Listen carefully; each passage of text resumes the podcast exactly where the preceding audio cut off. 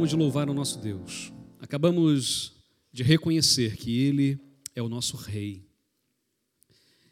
Abra sua Bíblia, Efésios, capítulo 1, versículos de 15 a 23. Efésios, capítulo 1, versículos de 15 a 23. Mesmo de máscara, acho que eu estou reconhecendo. É o João ali? Ah, ok. E seus pais? Ok, um prazer, viu? Prazer rever o João e nunca poderia esquecer do João. João, João. Estamos aí, ok? Efésios capítulo 1, versículos de, 1, de 15 a 23. Eu quero partilhar nessa manhã um pouquinho da palavra de Deus, daquilo que aqueles que puderam vir à escola bíblica já mais ou menos têm o texto bíblico em sua mente, mas aprofundarmos ah, ainda um pouco mais nessa temática, abra os olhos do coração. Abra os olhos do coração. Efésios capítulo 1, de 15 a 23. Mesmo quem está em casa também acessa aí a sua Bíblia aceda aí a palavra de Deus, abra a sua Bíblia física, em papel, enfim, mas que estejamos todos com a palavra do Senhor agora ah, a entrar em nossas mentes, em nossos corações. Diz assim o texto bíblico: Por essa razão, desde que ouvi falar da fé que vocês têm no Senhor Jesus e do amor que demonstram para com todos os santos, não deixo de dar graças por vocês, mencionando-os em minhas orações. Peço que o Deus do nosso Senhor Jesus Cristo, o glorioso Pai, lhes dê espírito de sabedoria e de revelação no pleno conhecimento dele. Oro também para que os olhos do coração de vocês sejam iluminados a fim de que vocês conheçam a esperança para a qual ele os chamou, as riquezas da gloriosa esperança dele nos santos e a incomparável a grandeza do seu poder para conosco, os que cremos, conforme a atuação da sua força poderosa. Esse poder ele exerceu em Cristo, ressuscitando-o dos mortos e trazendo-o e fazendo-o assentar-se à sua direita nas regiões celestiais, muito acima de todo governo e autoridade, poder e domínio e de todo nome que se possa mencionar, não apenas nesta era, mas também na que há de vir. Deus colocou todas as coisas debaixo dos seus pés e o designou como cabeça de todas as coisas para a igreja, que é o seu corpo a plenitude daquele que enche todas as coisas em toda e qualquer circunstância. Até aqui, vamos orar mais uma vez. Ó Deus, obrigado, Pai, porque a tua palavra, por si só, tem todo o poder e autoridade sobre as nossas vidas. A tua palavra traz para nós a esperança, a tua palavra renova a nossa fé. Ó meu Deus, que ao sairmos daqui nesta manhã, saiamos diferentes de como entramos, cheios da tua palavra, e que o teu Santo Espírito faça, ó Deus, algo maravilhoso em nossas vidas nesta manhã. Oramos em nome de Jesus. Amém, Senhor. Amém. Abra os olhos do coração. Ah, há um ditado popular que diz que o pior cego é aquele que não que não quer ver. Eu não sei se alguém já disse isso para gente. Ah, já disseram isso para mim. Já disseram para ti? Pior cego é aquele que não quer ver. Ou seja, nós muitas vezes sabemos o que é, sabemos o que temos que fazer, sabemos com quem estamos lidando e mesmo assim não tomamos as precauções. E mesmo assim entramos num processo de negação. Não, que isso. O pior cego é aquele que não quer ver. Normalmente, esse ditado está ligado a alguma questão de relacionamento. Por exemplo, o pior cego é aquele que não quer ver, como um casal em crise conjugal, por exemplo. Como filhos e pais, esse relacionamento entre pais e filhos, normalmente pais e mães são cegos em relação aos seus filhos. O filho faz alguma coisa ou está indo para uma direção e a gente entra num processo diferente de negação o pior cego é aquele que não quer ver. Está na cara, mas não vemos. Ou seja, precisamos tomar a decisão de querer ver. Quando falamos aqui, a Bíblia fala para a gente de que ah, Paulo vai, o apóstolo Paulo vai orar pela igreja em Éfeso, pelas pessoas lá em Éfeso, e ao orar por eles, fala assim: ah, que o nosso Deus e Pai, ele ilumine o coração deles, ilumina o coração, abra os olhos do coração dessa gente. E aqui é uma coisa que Deus ele não força, Deus não arromba a porta do coração de ninguém. A Bíblia diz que Jesus está à porta e bate. E aquele que abre, aquele que toma a decisão, Senhor, abra, o meu coração está aberto. Jesus entra e há então salvação, e há mudança, e há esperança. A boa notícia do Evangelho é essa: nós não estamos neste mundo jogados, não estamos aqui apenas para ver o tempo passar, para ver no que vai dar. Não, Deus tem todo o controle no céu e na terra. Nós não temos. Muitas vezes entramos num processo de sofrimento porque nós queremos ter o controle de tudo.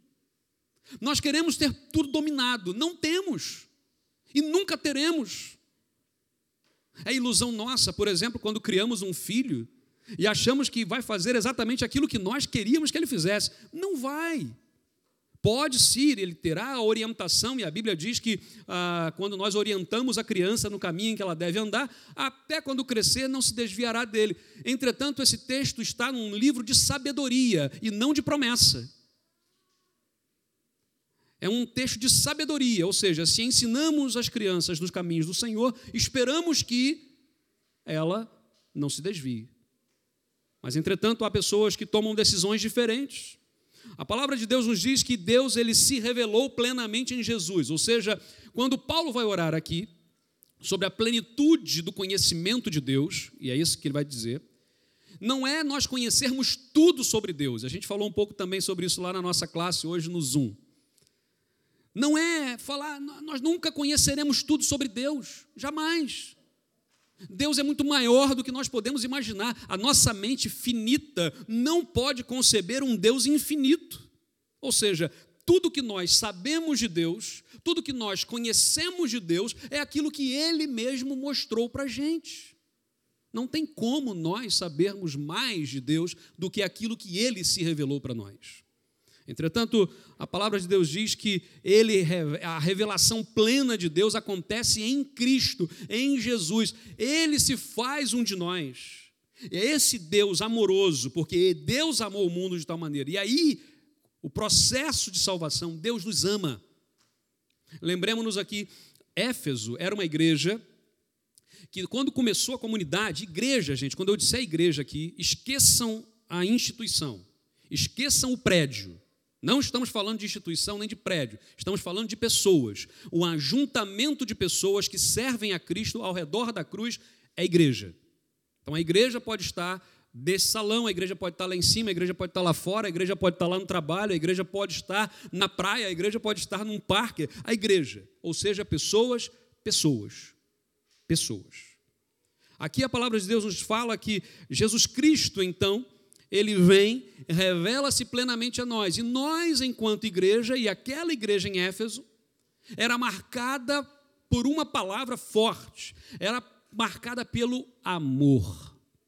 Era uma igreja que amava, amava as pessoas que estavam ali dentro, amavam as pessoas que estavam lá fora, amavam as pessoas que estavam no seu relacionamento. O amor era a marca daquela igreja em Éfeso.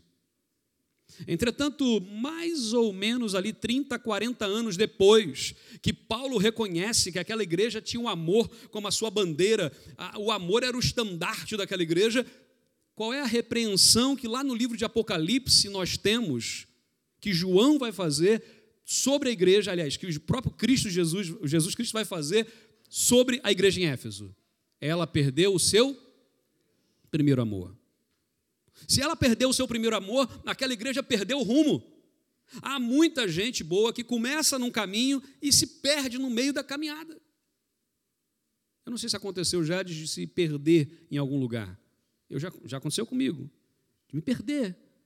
E nós temos que ter a humildade de parar e reconhecer: primeiro, estou perdido. E depois, busco ajuda. Essa coisa de ajuda, e, e quem conduz, normalmente homens, são mais cabeças duras nesse sentido de pedir informação. Né? Ou seja, eu não estou perdido. Homem não se perde. A gente tem um pouco disso. Entretanto, a gente se perde. E parar para perguntar, muitas vezes, a gente entende como uma humilhação, quando não é.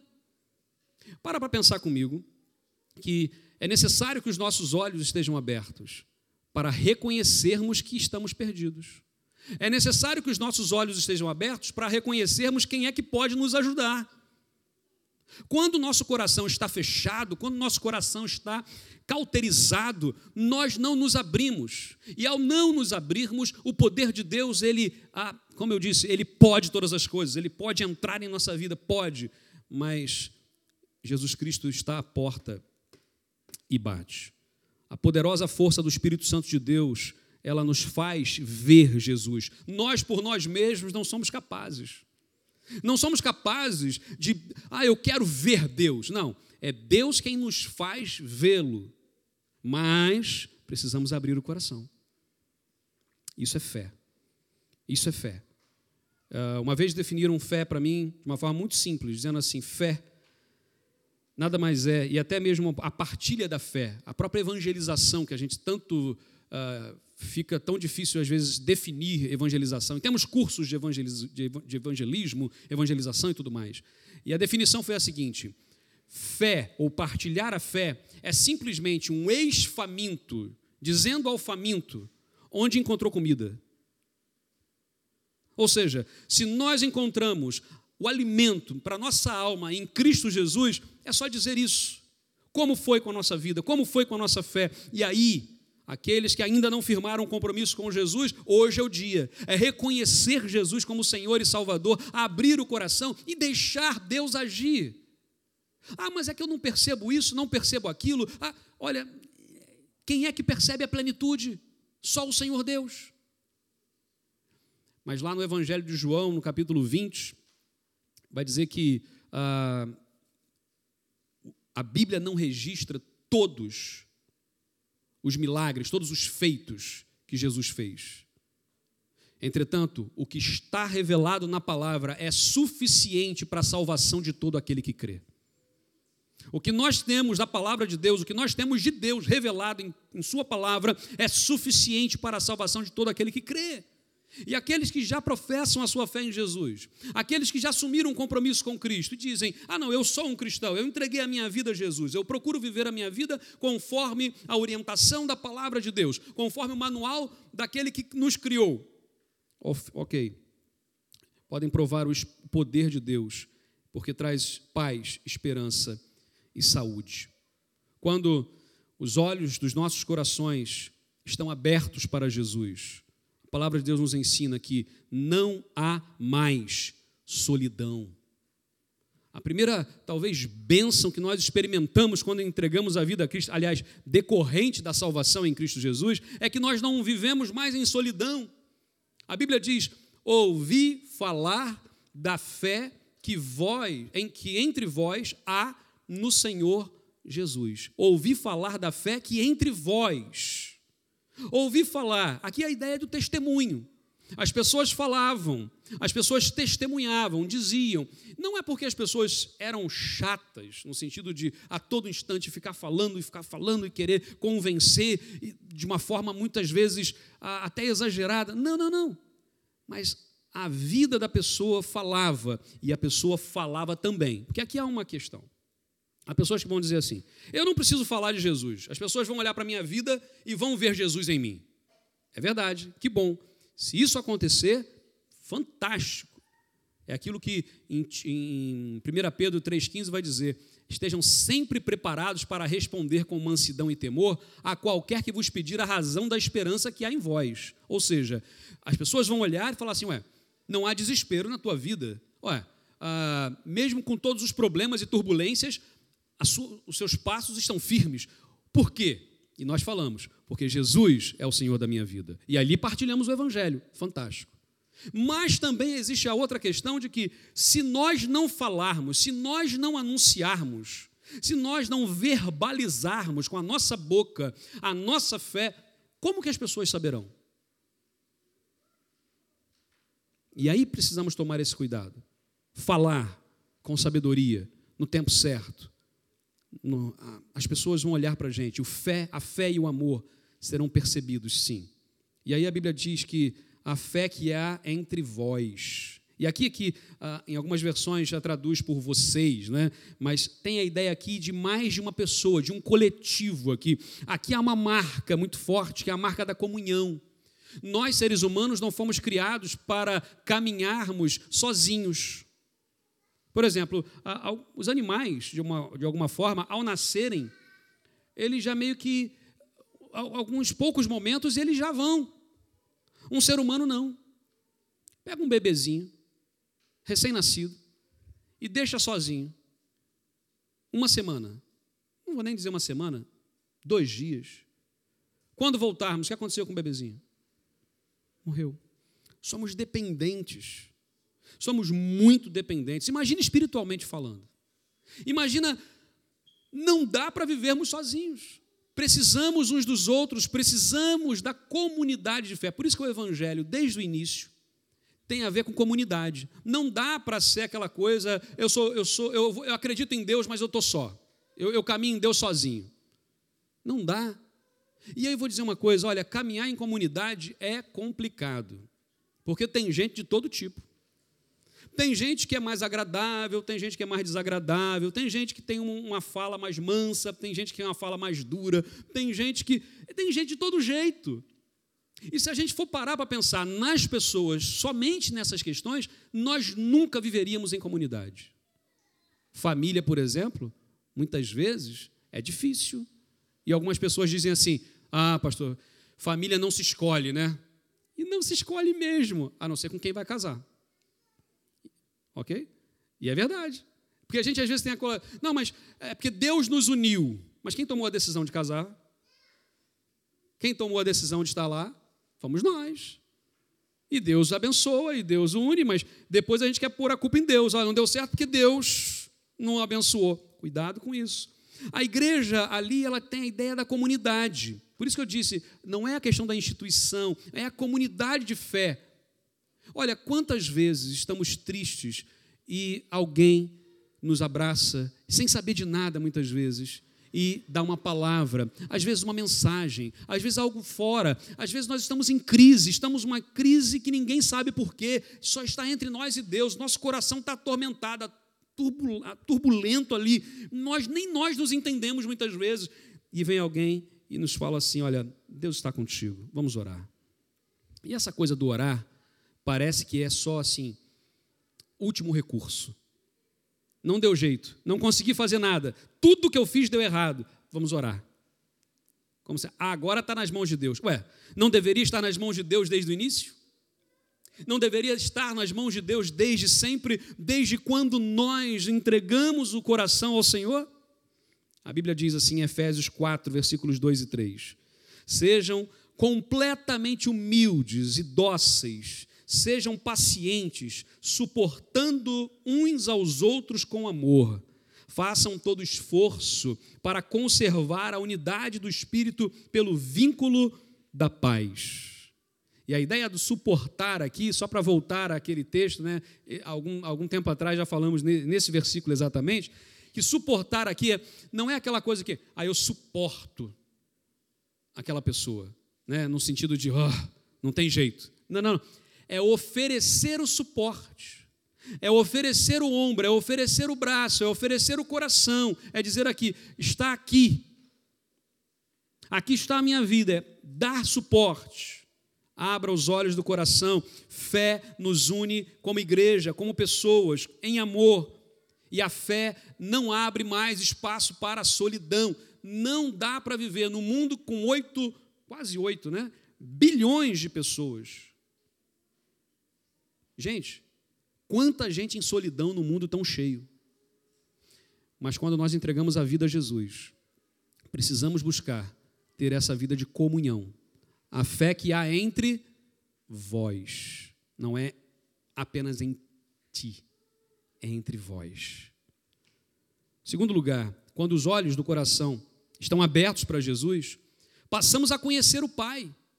E olha só o que diz a palavra de Deus: peço que o Deus de nosso Senhor Jesus Cristo, o glorioso Pai, lhes dê espírito de sabedoria e de revelação no pleno conhecimento dele. Mais uma vez, é o próprio Deus quem nos leva ao, conhecimento dele.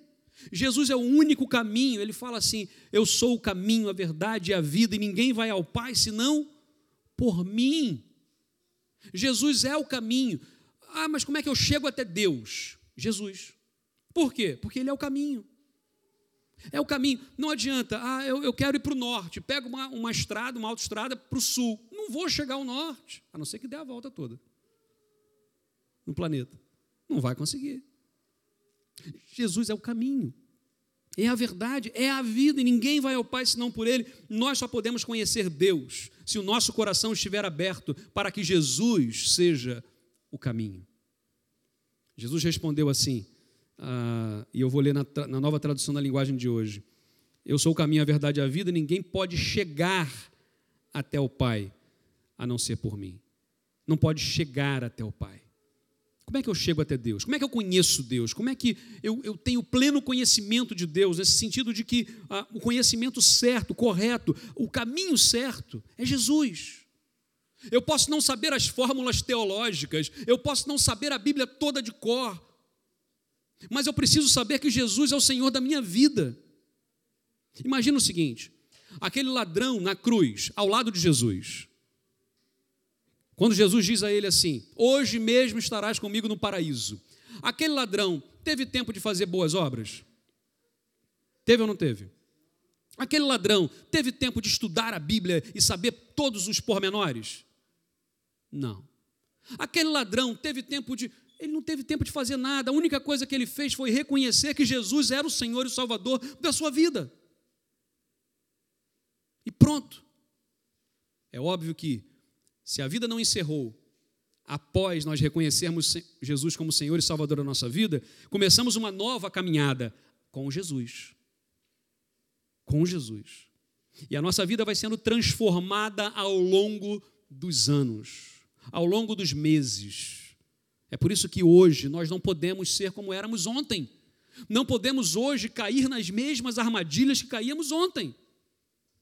Não podemos porque precisamos amadurecer e crescer. Ainda, 1 Coríntios capítulo 2, versículo 12, a Bíblia nos diz: Nós, porém, não recebemos o Espírito do mundo, mas o Espírito procedente de Deus, para que entendamos as coisas que Deus nos tem dado gratuitamente. Olha só, é o Espírito Santo de Deus que nos dá a compreensão, o entendimento.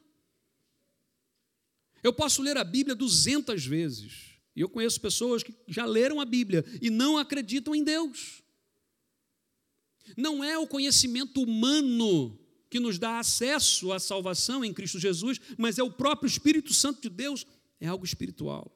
Abra os olhos do coração e conheça Deus.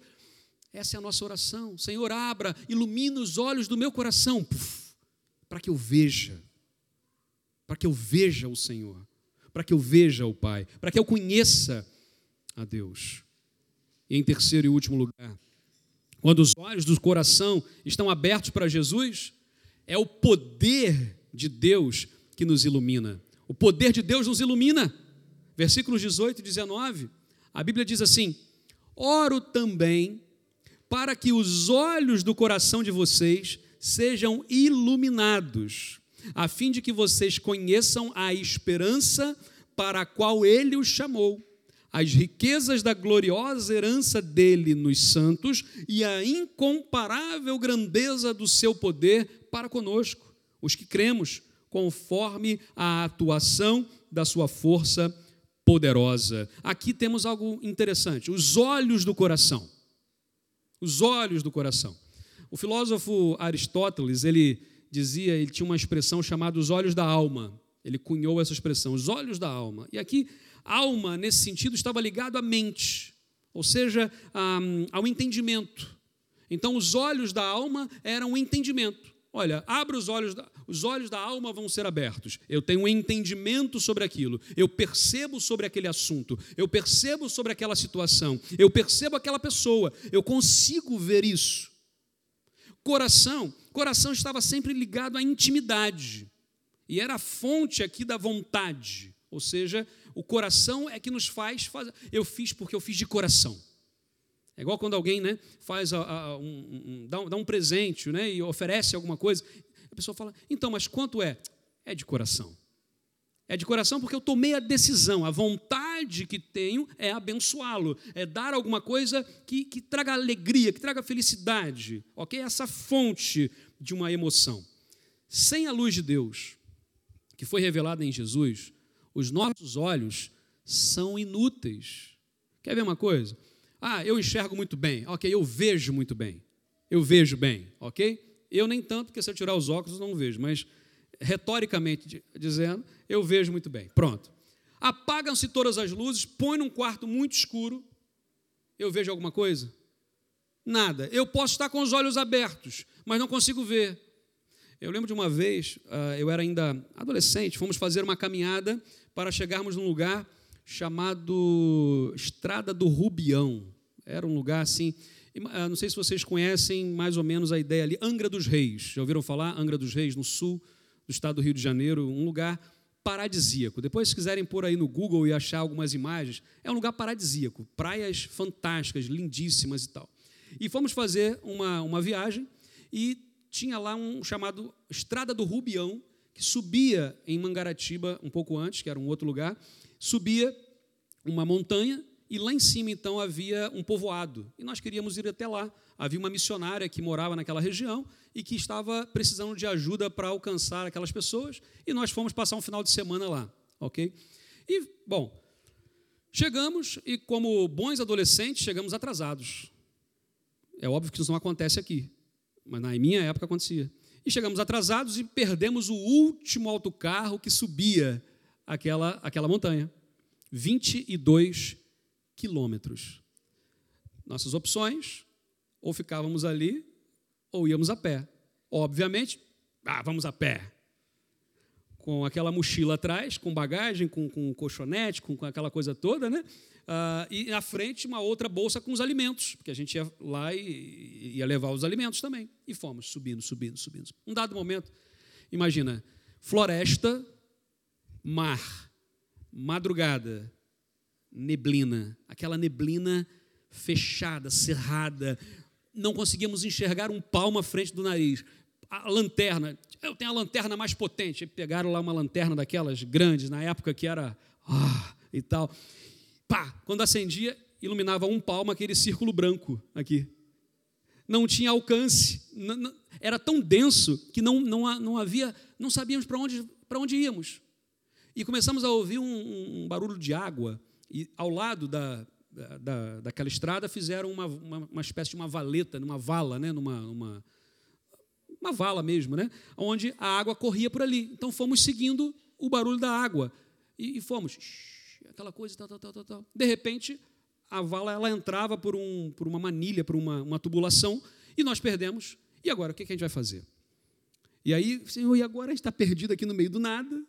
Né? Éramos uns oito ou dez meninos, e mais o nosso líder lá, e o líder, imagino, eu imagino o líder, como é que estava naquele dia. Deve ter arrancado lá os cabelos, aquela coisa toda. Nós não víamos nada na frente, não sabíamos para onde ir. De repente aparece um cão, um cãozinho, que fedia tanto, gente. Vocês não têm noção, até hoje a minha memória, eu tenho uma memória olfativa muito boa. E aquele cheiro era horrível, aquele cheiro de cão molhado de alguns dias, sabe, maltratado. Aquele cãozinho. Primeira reação nossa foi fazer o quê? Sai para lá. Mas o cão voltou, e a gente vai para lá. E o cão voltava, e a gente assim agora. E o cãozinho começou a ir. Falei, bem, esse cãozinho deve morar aqui. Ele deve saber para onde vai. Pusemos a lanterna em cima do cãozinho e fomos seguindo. Seguindo pelo cheiro e seguindo para onde ele ia. Gente, assim, chegou um lugar que aquela neblina deu uma, uma baixada e conseguimos enxergar uma, uma iluminação mais à frente. O cãozinho desapareceu. E a gente ficou assim, e o cãozinho? Desapareceu. Fomos até aquele poste. Quem é que estava lá no poste nos esperando? A missionária. Ela estava muito preocupada porque o, o autocarro já tinha passado há muito tempo e ela veio descendo a estrada até nos encontrar. E ali nos encontramos e contamos as histórias e pá, e pá, e pá. E eu fico pensando assim: a gente às vezes não dá valor àquilo que Deus põe no nosso caminho para nos abençoar. A gente às vezes enxota para longe pessoas que nos abençoaram. Muitas vezes nós não cuidamos. Eu imagino o seguinte: aquele cãozinho, no mínimo, merecia uma boa refeição. E nós sequer lembramos disso. Chegamos lá com tanta fome, comemos tudo que tinha. Depois a gente pensou: e o cãozinho? Fomos procurar o cãozinho, não achamos o cãozinho. Outra coisa, nem sempre as coisas são bem cheirosas na nossa vida. Há coisas que acontecem que a gente fica assim, mas é um processo pelo qual Deus está trabalhando em nossas vidas para nos levar até a luz. E a, quando olhamos aquele poste, aquela luz brilhando, aquilo foi para a gente, pá, a nossa salvação. Jesus está o tempo todo obviamente nos guiando, nos orientando. A palavra de Deus diz que Ele quer abrir os olhos do nosso coração sem vermos. Não adianta ter os olhos abertos sem que Jesus esteja lá. Se Jesus não estiver em nossas vidas, nós não percebemos a vida.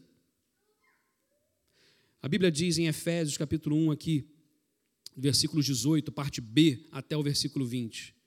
Para que saibam, e eu vou ler na nova tradução na linguagem de hoje, para que saibam como são maravilhosas as bênçãos que ele prometeu ao seu povo e como é grande o seu poder que age em nós, os que cremos nele. Esse poder que age em nós é a mesma força poderosa que ele usou quando ressuscitou Cristo e fez com que ele se sentasse ao, ao seu lado direito no mundo celestial. O que é ter os olhos iluminados?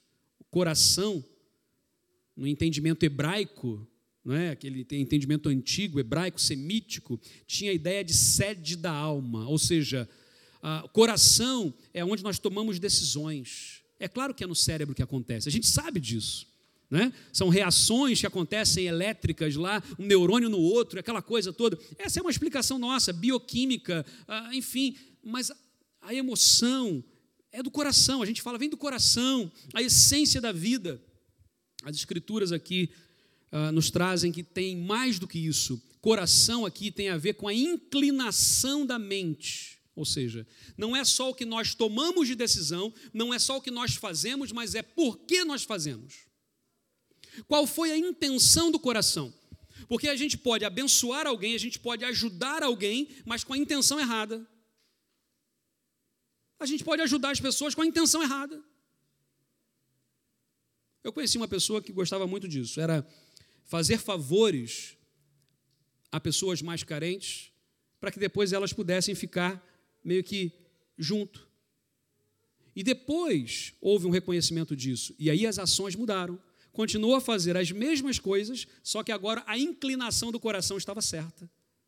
Não adianta fazermos as coisas certas com a inclinação errada. Não adianta fazermos as coisas erradas com a inclinação certa. Precisamos fazer a coisa certa, com a inclinação certa. Essa é a ideia. A inclinação aqui, o coração tem a ver com a, a intenção. Qual é a nossa intenção? Quando estamos a adorar ao Senhor, e estávamos aqui a cantar que Ele é o meu rei, qual é a intenção? Reconhecemos que Deus é o nosso rei, que Ele reina na nossa vida? Quando falamos de amor às pessoas, realmente amamos as pessoas? Ou isso é só um evangelicalês, né? um idioma próprio de igrejas evangélicas, que ninguém mais entende, só a gente, aliás, nem a gente às vezes. Né? A gente usa palavras que às vezes nem a gente entende bem. E, mas é isso? Não. É o coração, é amar de verdade. Olhos, aqui os olhos trazem a ideia daquilo que se percebe, de que contempla a luz. Mateus capítulo 6, versículos 22 e 23, a Bíblia diz assim: São os olhos a lâmpada do corpo. Se os teus olhos forem bons, todo o teu corpo será luminoso. Se, porém, os teus olhos forem maus, o teu corpo estará em trevas, todo o teu corpo estará em trevas. Portanto, caso a luz que em ti seja a, sejam trevas, que grandes trevas serão. O que ele está dizendo aqui é o seguinte: os nossos olhos, lâmpada do corpo, o que nós estamos vendo? E aqui os olhos são espirituais. Ilumina os nossos olhos, Senhor. Que olhos? Só esses? Não. É, são os olhos espirituais, é perceber Deus agindo em nossas vidas. E aqui no Antigo Testamento ainda traz a ideia de que os olhos têm a ver com o símbolo da inteligência. Ezequiel, o profeta, vai trazer essa ideia. A inteligência, ou seja, os nossos olhos têm a ver com a inteligência. Nós olhamos para as coisas e aprendemos as coisas quando olhamos para elas. Ou seja, ter os olhos iluminados aqui significa perceber o correto com inteligência. Fé não tem a ver com fanatismo, apesar de que muitas vezes vai para esse lado. Fé tem a ver com inteligência. E ter a inclinação certa, com as intenções certas, tem a ver com fé. Perceber com clareza o motivo das nossas ações. E Efésios vai terminar dizendo assim, versículos 18 e 19 a fim de que vocês, ou seja, com a finalidade, com o propósito, para que vocês conheçam a esperança para a qual ele os chamou, as riquezas da sua gloriosa herança dele nos santos e a incomparável grandeza do seu poder para conosco, os que cremos, conforme a atuação da sua poderosa força. Nós só conseguimos perceber a verdadeira vida através de Jesus. O seu poder é que nos ilumina. Sabe, lâmpada para os meus pés é a tua palavra. Queremos ter uma noção melhor da vida, queremos ter a verdadeira, melhor dizendo, a verdadeira noção da vida, temos que ter a iluminação certa. Temos que ter a iluminação correta. Não adianta pormos ah, uma lamparina, né? uma luz, um candeeiro embaixo da mesa, ou pôr um cesto por cima. Não vai iluminar, precisa ser posto no lugar certo, no sítio certo, para que possa então iluminar. Lembremos-nos aqui: Éfeso era marcada, era uma comunidade de fé, onde o amor era a sua marca, mas eles perderam a marca em prol de outras coisas. Eram estudiosos da Bíblia, eram ali teólogos fantásticos, mas esqueceram o amor equilíbrio. Precisamos nos aprofundar na palavra, mas precisamos amar as pessoas. Sem pessoas, não há comunidade. Sem pessoas, nós perdemos o nosso propósito. Perdemos o nosso propósito. As pessoas são o alvo da graça de Deus. Deus ama as pessoas. Nós precisamos amar as pessoas. Não permitamos que o amor se esfrie. Talvez hoje a gente passe por essa luta. Pessoas já decepcionaram a gente. Se eu perguntasse aqui, não vou fazer isso agora, mas pensa aí: quantos já foram traídos? Quantos já foram enganados? Quantos já se decepcionaram com alguém? Da sua família, muitas vezes. Um colega de trabalho, um empregado a quem ajudou tanto. Pessoas que nós ajudamos, que nos traíram depois, que viraram as costas quando precisávamos. São tantas marcas, são tantas cicatrizes que a gente vai carregando ao longo da vida. Então a nossa oração precisa ser: Senhor, não permita que o meu amor arrefeça. Não permita que meu amor se esfrie. Mas oremos para que os nossos olhos sejam iluminados. Porque assim não sofreremos mais de solidão. A gente pode ter um ou outro mais chegado que um irmão, diz a palavra de Deus.